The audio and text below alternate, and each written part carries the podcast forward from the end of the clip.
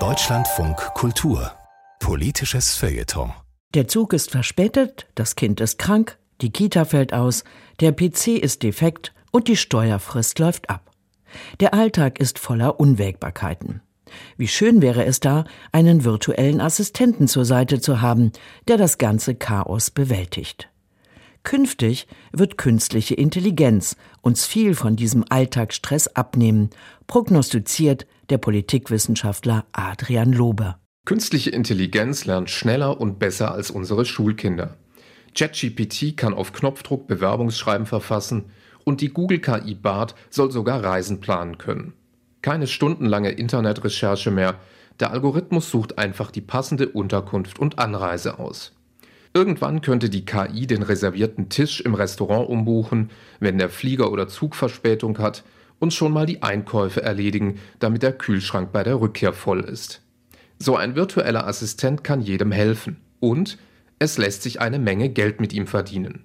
Jetzt, wo sich nach der Personalposse um Sam Altman bei OpenAI das kapitalistische Lager durchgesetzt hat, sind die Weichen endgültig auf Monetarisierung gestellt. Microsoft-Gründer Bill Gates prophezeit, das KI-Wettrennen wird derjenige gewinnen, dem es gelinge, einen persönlichen Assistenten zu entwickeln. Und deshalb hat Microsoft auch Milliarden in OpenAI gesteckt.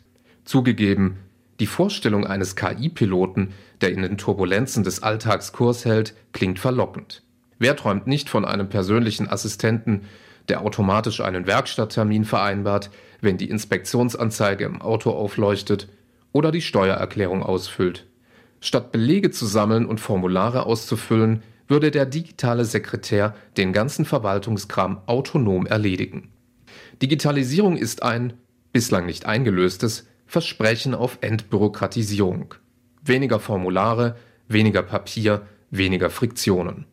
Doch damit so ein digitaler persönlicher Assistent reibungslos funktioniert, benötigt er Zugriff auf die Kalenderfunktion und jede Menge sensibler Daten. Arztbriefe, Kontoauszüge, Steuerbescheide. Und genau darauf haben es die Tech-Konzerne abgesehen. Elon Musk und Mark Zuckerberg träumen schon länger von einer Super-App, die soziales Netzwerk, Bezahldienst und Online-Shop in einem ist. Denn die Integration dieser Funktionen in einer Plattform erlaubt tiefe Einblicke in die Privatsphäre was man verdient, wofür man sein Geld ausgibt, wie oft man zum Arzt geht. Nur, muss man sich nackt machen, um die Kontrolle über sein Leben zurückzugewinnen? Ist der Verlust von Privatsphäre der Preis für mehr Komfort? Lebt man noch sein eigenes Leben, wenn die KI Herrin über den Terminkalender ist? Oder das seines digitalen Doppelgängers? Die Gefahr des algorithmischen Managements besteht in einer subtilen, paternalistischen Verhaltenssteuerung. Der fürsorgende persönliche Assistent könnte der Umwelt und Gesundheit zuliebe Fleischprodukte von der Einkaufsliste streichen, Leihräder statt Mietwagen reservieren und prophylaktisch einen Termin zur Vorsorgeuntersuchung beim Arzt buchen.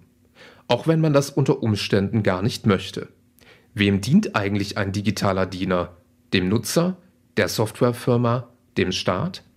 Das hängt auch davon ab, wo die KI entwickelt wird. Eine KI made in China wird nach anderen Zielen programmiert als eine KI aus den USA. Und sie wird gegenüber dem Staat ganz andere Rechenschaftspflichten haben. So halten sich hartnäckig Gerüchte, dass das Regime in Peking auf Daten der populären App TikTok zugreifen soll. Ein elektronischer Helfer ist ja viel geschwätziger und indiskreter, als es die Dienstboten in großbürgerlichen Familien einst waren, und es ist nicht ausgeschlossen, dass sie ihre vermeintlichen Chefs bei der Versicherung oder Polizei verpfeifen.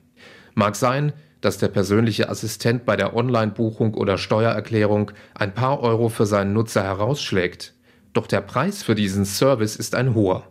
Der Nutzer bezahlt den persönlichen Assistenten mit seinen Daten und seiner Autonomie.